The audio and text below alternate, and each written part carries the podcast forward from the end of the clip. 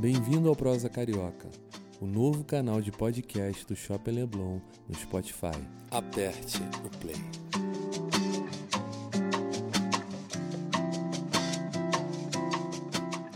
Para ser o primeiro a ouvir os nossos novos episódios, assine ou siga agora o Prosa Carioca na sua plataforma de áudio favorita.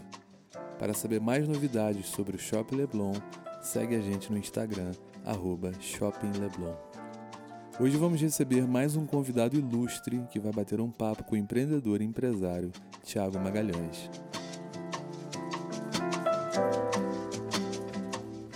Olá, amigos do podcast Prosa Carioca. Em nome do Shopping Leblon, hoje eu recebo o Michel Tawil, que é sócio-diretor da Blumen e sócio também da Casa Graviola. Michel, obrigado pela tua disponibilidade para trocar essa ideia com a gente. Valeu, muito obrigado, Thiago. Muito obrigado, Shopping Leblon. Oportunidade boa de trazer um assunto que eu falo muito pouco e vai ser um prazer trocar um pouquinho com vocês. É, e é bacana você falar sobre isso, porque quando, quando a gente pensou no Michel, a gente pensou, confesso, que num assunto talvez um pouco óbvio, já batido, a gente queria falar sobre empreendedorismo, sobre reestruturação. O Michel viveu isso bastante com a Blue Man. E aí o Michel virou para mim e falou assim: Cara, eu posso falar de um assunto que eu quase não falo e que eu acho que tem tudo a ver, porque a gente está chegando perto do Dia dos Pais, enfim, e é uma data importante para o comércio. E eu, como diretor de comércio, acho que é uma data importante. O que, que você acha da gente falar sobre empreendedorismo paterno, so, sobre empreender na paternidade? Eu falei: Putz, é isso, tá resolvido, vamos embora. E é muito legal falar sobre isso, né, entre dois homens aqui, porque nas rodas de amigo é um assunto que quase nunca é dito, né? A gente fala sobre futebol, a gente fala sobre casamento, brinca sobre as diversidades do casamento, fala sobre mulher, se for um grupo mais solteiro, fala sobre é, política e acaba que o assunto paternidade é um assunto meio velado, né? Aquele assunto que você tem vergonha de falar. Nenhum, nenhum homem é aquele cara que fala assim, nossa, meu filho foi para creche hoje com a roupa do Homem-Aranha, cara, você tinha que ver. É o tipo de assunto que é meio é, mico de você trazer, então acaba que a gente tem um grande tabu para falar sobre isso. existe uma grande frase que fala assim: é, nasce uma mãe, nasce um blog. É muito mais fácil a mãe falar com a mãe, tem o um grupo de mãe do WhatsApp, tem o um grupo de mãe da creche, tem o um grupo de mãe da pracinha, elas trocam, vão no pediatra e tal. E aí quando você fala sobre paternidade, cara, você tem poucos autores que comentam sobre isso, tem o Pianges, tem o Marcos Mion e tal, mas é muito é, é muita novidade na cabeça de um homem.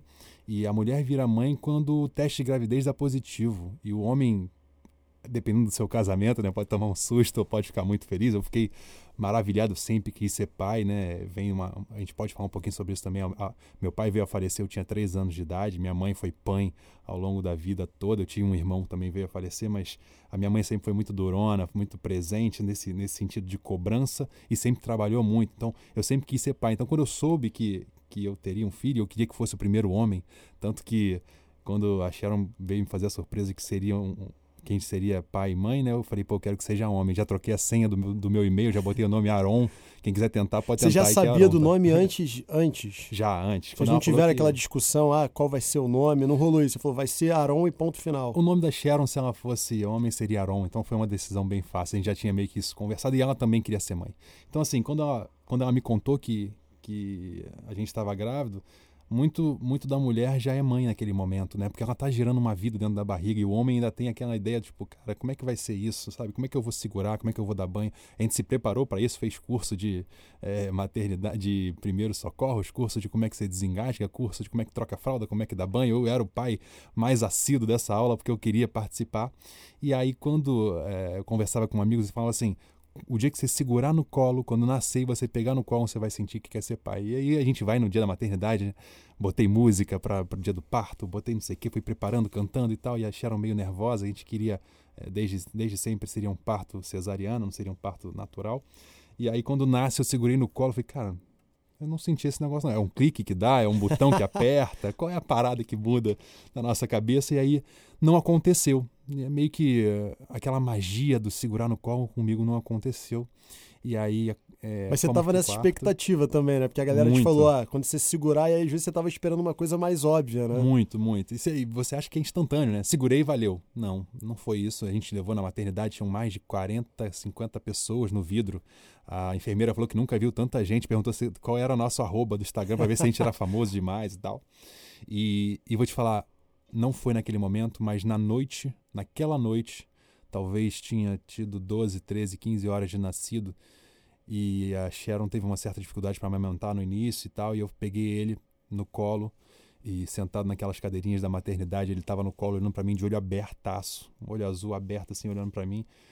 E cara, foi um momento de conexão. Ali eu entrei em transe. Eu, ali foi o, ali foi o seu pegar no colo, né? Ali, ali é o nirvana da paternidade, cara. Ali eu senti que ali eu senti que a vida tinha mudado e que ali seria o início de uma família, uma conexão muito forte. E aí eu conversei com ele de novo. Eu falo que eu não sei se durou 20 segundos, um minuto ou, ou uma hora. Foi maravilhoso, assim, de, de de fato sentir aquela energia. Foi um dos melhores momentos da minha vida, sem sombra de dúvida. E logo depois acontece um outro, um outro fato, a Sharon comenta um pouco sobre isso, com 44 horas de vida, no segunda noite de sono, a Sharon pega no sono com ele no colo, ele cai no chão. E, e foi o, o barulho e o silêncio mais ensurdecedor que eu escutei na minha vida. Né? Ele caiu de cabeça no chão, é, a gente ficou desesperado, liga para a enfermeira, a enfermeira leva, ele ficou dois dias na UTI, e nesses dois dias eu entendi que, que é faltar o ar, coração ir na boca, não ter chão embaixo do pé, cara, é, foi demais, assim. E aí todos os problemas que você achava que tinha como grande empreendedor, você fala assim, cara, nada disso importa. Cara, tudo vira pó sabe? Não importa o faturamento da empresa está crescendo, se o cara vai pedir demissão, se o funcionário chegou atrasado, aquilo ali é o que realmente importa. É um problema de verdade. É, é um problema de muita verdade. E aí, como casal, como é que você lida com isso? Como é que a sua esposa está se sentindo péssima? E a mulher, quando quando a, a pare, né, ela tem um, um, choque de hormônio muito forte. É uma, é, tem muitas que têm o, o, a depressão pós-parto, que é muito sério também, uma, é um tema muito, muito sério. E a presença do pai nesse momento é muito importante. Acabou que o Aron teve uma pequena fratura, saiu do hospital e a gente foi para casa. Os primeiros 10 dias é o Deus nos acuda, né? A gente fica ali sem saber muito bem. A Sharon, como eu disse, não amamentou. E eu fiz tudo nos primeiros dias. Eu dei banho, eu é, amamentava via sonda, via mamadeira e tal, não sei o que. Essa presença foi foi muito importante e ali criou-se a conexão, a primeira conexão como família. E logo depois a gente engravidou de novo. É um, é um, tema que acho que é legal de se falar. A Sharon fala, cara, eu fiquei dois anos grávida. Eu falei, cara, nem elefante fica dois anos grávida. E eu apresentava ela como a deusa da fertilidade, porque em dois meses a gente tinha acabado de ter filho, o Aaron tinha dois meses, a gente estava grávido da Ayla já. E, e aí tem uma passagem que eu acho que é legal, Tiago, de a gente comentar, que como a sociedade vê essa questão da paternidade por mais que não seja de novo um assunto muito falado, quando o Aaron tinha oito, oito ou nove meses, mais ou menos, a Sharon já estava no final da gravidez da Ayla, e eu tive uma missa de, de um ano de falecimento do meu avô, em Porto Seguro, no sul da Bahia. E aí a Sharon não podia mais viajar, porque já estava na fase final. Eu falei, não, eu vou. Ela falou, total apoio, vamos nessa. É, eu acho que é legal, sua família precisa de você nesse momento, um momento de dor muito da família. E eu peguei é, o Aron, comprei um voo direto para ser mais fácil, né? O voo sair duas horas de, de, do Santos Dumont, chegava é, 3h45 em Porto Seguro. Falei, lindo, vou nessa. E aí, quando eu cheguei na, na, no balcão da companhia, o voo foi cancelado. Só tinha um outro voo que saía meia-noite, do Galeão. Eu estava no Nossa Santos Dumont. Nossa senhora, desesperador. Conexão em Salvador e depois Porto Seguro. Falei, tá bom, tô nessa. E eu nem liguei pra Sharon, tá? Eu, se eu ligasse pra ela, talvez ela falasse, pô, volta, acho volta melhor agora. você pegar outro voo. Eu falei, não, eu tô nessa, cara. Porque é isso, é dividir responsabilidades. E aí eu mudei de um aeroporto para o outro, parei numa farmácia, não estava preparado, parei na farmácia, comprei papinha, troquei fralda, fiz tudo e as pessoas me olhavam assim, cara, parecia um alienígena. Tipo assim, o que, que esse cara está fazendo com a criança no colo, né? E, e muitos que tinham mais e chegaram coragem... a te abordar? Com certeza. E alguns que tinham mais coragem falaram assim, nossa, que legal, cadê a mãe? Nossa. tipo, não pode, sabe? É, qual é o problema de um pai? É porque não é normal, né? Não é normal você ver um pai com um recém-nascido é, voando aí, pegando aeroporto, enfim. É, e, e, como a sociedade vê isso, né? E, e é muito louco, porque durante o avião, é, sentou do meu lado uma senhora e quando eu cheguei lá, ela timidamente virou para mim e falou assim, olha moço, parabéns. Eu falei, por quê? Pô, é, você sozinho, com um filho recém-nascido, né, pequeno, e você cuidou tão bem e tal. Eu falei, tá, eu agradeço, parabéns, mas eu acho que deveria ser o normal, as pessoas podem fazer isso. E aí corta a cena aqui no Rio, a Sharon estava num jantar com amigos nossos em comum e tal, e, e natural, perguntaram, pô, cadê o Aron e o Michel? Ah, não, estão em Porto Seguro. É, foram lá na missa de, de um ano de falecimento do, do avô. Nossa, mas como assim, você deixou ele ir? É, aí ela, como assim deixei ele ir, sabe? O cara é pai, né? Essa responsa é dele também. Ele pode pegar a criança e viajar. O tamanho do zelo que eu tenho pelo meu filho, ele também tem. Também é nosso filho, né? A gente é um é uma compartilhamento família. de responsabilidade. Exatamente. E aí parece que é quase que uma irresponsabilidade, né? Ter, terem deixado você viajar sozinho com o seu próprio filho. E julgando ela, sabe? Como assim você deixou ele ir? E ela muito, muito claramente, tipo, quebrando a objeção do tipo, não, é, é responsabilidade Não, e, dele. E é por isso que quando você me sugeriu esse assunto, e, e, assim, eu tenho um desejo enorme de ser pai, não sou ainda, mas quando você sugeriu esse assunto, eu falei, caramba, faz muito sentido, porque as pessoas não falam sobre isso. Não, fala. falam mesmo. É, é, de novo, é, é esse tabu, né? Esse, esse assunto velado ali que é, é, o machão ou aquela roda de amigos e ninguém traz esse assunto à tona. E, cara, e, e voltando ao assunto que eu comentei sobre meu pai ter vindo a faltar, e, e, e muitas famílias, acho que mais de 15 mil, é, 15 milhões de famílias têm a, essa ausência do, do, do, do, da figura paterna, seja por separação, seja por excesso de trabalho, seja por falecimento. E no meu caso, o que eu entendi disso tudo, que eu quero traduzir no meu dia a dia, é que eu quero ser o pai mais presente possível. Né? E aí a gente fala sobre empreender. É, empreender na paternidade. Eu quero, de, eu quero demandar o meu tempo, eu quero investir o meu tempo, investir meu dinheiro, investir meu, meu tudo que eu puder na melhor criação que eu posso ter para eles. E, e é isso que me faz dar muito valor e um dos, dos triggerzinhos que me dão a certeza de que eu estou no caminho certo é que na aula de natação que eu levo eles é, toda semana, duas vezes semana e tal, teve uma se aproximando do Dia dos Pais antes da, da pandemia, a, a instrutora falou assim, olha, é, na quinta-feira vai ser uma aula comemorativa, o pai tem que trazer. Mas como você já traz todo dia, para você vai ser só um dia normal. Cara, foi só uma frase que ela falou, mas para mim me esse deu... é o troféu que você... Porra. Você falou, pô, eu tô no caminho certo. Esse é um, esse é um momento que você fala assim, cara, eu acho que eu tô fazendo a coisa certa, sabe? E, e é um aprendizado que... É, ensinar é muito complicado, né? Eu aprendo enquanto eu ensino e eu ensino e eu vou aprendendo e são coisas que eu aprendo na prática, né? Você não vai, é difícil você se inspirar nesse olhar. Então eu vou aprendendo e fazendo. E é muito louco porque eu acompanhei uma, uma entrevista que falava sobre pacientes terminais, o que, que, eles, o que, que eles poderiam fazer se eles voltassem no tempo. E 100% dos entrevistados, né, eles, eles falavam que nenhum deles voltariam para ter mais uma reunião, fazer mais um Zoom, é, talvez ter mais um milhão no banco ou qualquer coisa relacionada a trabalho. É, a grande maioria falava sobre mais um abraço no seu filho, mais um beijo na sua filha, mais uma viagem em família, mais um momento de amor genuíno em quem de fato ele amava e quem de fato deveria ter dado mais importância. Então, por que a gente passa tanto tempo da nossa vida preso a coisas tão é, mundanas e às vezes deixando de valorizar aquilo que realmente importa na nossa vida, que são é, os nossos filhos? Eu falo que com todo respeito a quem é pai de pet, a todo respeito a quem não pode ter filho, a quem opta por não ter filhos, eu acho que uma vida sem filhos é uma vida com menos graça. É, tem, é a melhor coisa do mundo. É poder ter filhos e poder cuidar deles e, e empreender seu tempo em cima disso. E, e, eu concordo em gênero, número e grau com o que você falou, apesar de não ser pai, é, mas eu entendo exatamente o que você está falando.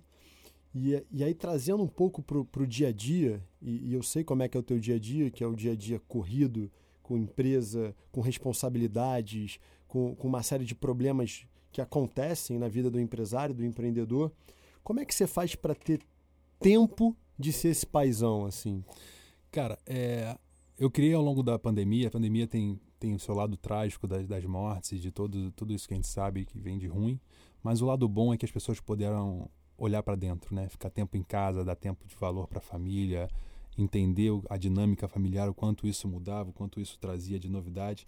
Então eu consegui me adaptar a criar do home office, óbvio que não é uma realidade que todo mundo possa ter, mas durante um tempo ali teve, mas a criação de rotina foi algo que mudou muito para mim. Então eu tenho ali o meu tempo definido para trabalhar, obviamente emergências acontecem, a gente adapta para isso, mas hoje eu destino grande parte do tempo útil que eu tenho, que é o, o meu tempo de presença, né? E, e, falam sobre presença de qualidade, eu falo só sobre presença, estar junto deles para mim é, é esse presente. Então eu consigo adaptar a minha rotina para que eu esteja com eles. Exemplo, final de semana, sábado de manhã eu jogo meu vôlei, quando eu volto já é o momento da família. E, e domingo é lei lá em casa, não tem o que marcar que domingo de manhã é ir para feira, ir para pracinha, depois almoço em família e lanche em família.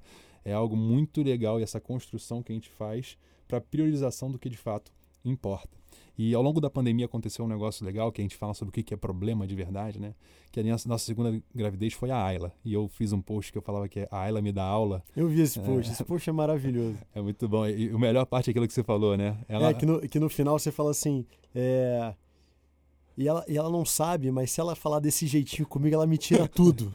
mas eu vou apagar esse post antes de ela aprender a ler. Exatamente. Esse é, o, é, é, a grande verdade. Assim, ela, ela tem uma inteligência que, mesmo que tem, tenha dois anos hoje, ela já, ela, quando eu estou brincando e ela quer alguma coisa, ela fala assim, papaizinho, por favorzinho. e aí quando eu estou implicando com ela, ela fala assim, para, Michel. Então é, é de uma é de uma inteligência tão pequena que, eu, que me chama muita atenção. Mas um fato que aconteceu é que quando a Ayla nasceu, o Aaron parou de falar. E a gente de, de fora pensa assim, pô, ele é tão pequeno, ele nem vai lembrar como é que é ser filho único. E ele sentiu muito isso.